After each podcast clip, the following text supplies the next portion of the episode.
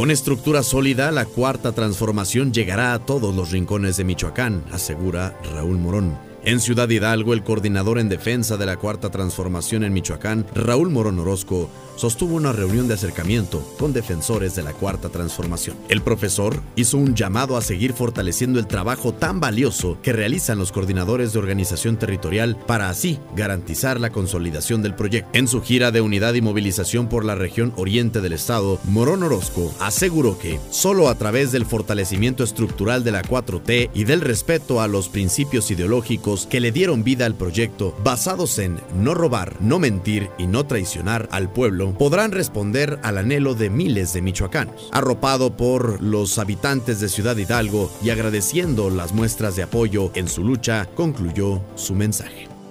Esta es la doceava entrada del podcast Juntos Haremos Historia por Michoacán. Soy Fay Cortés.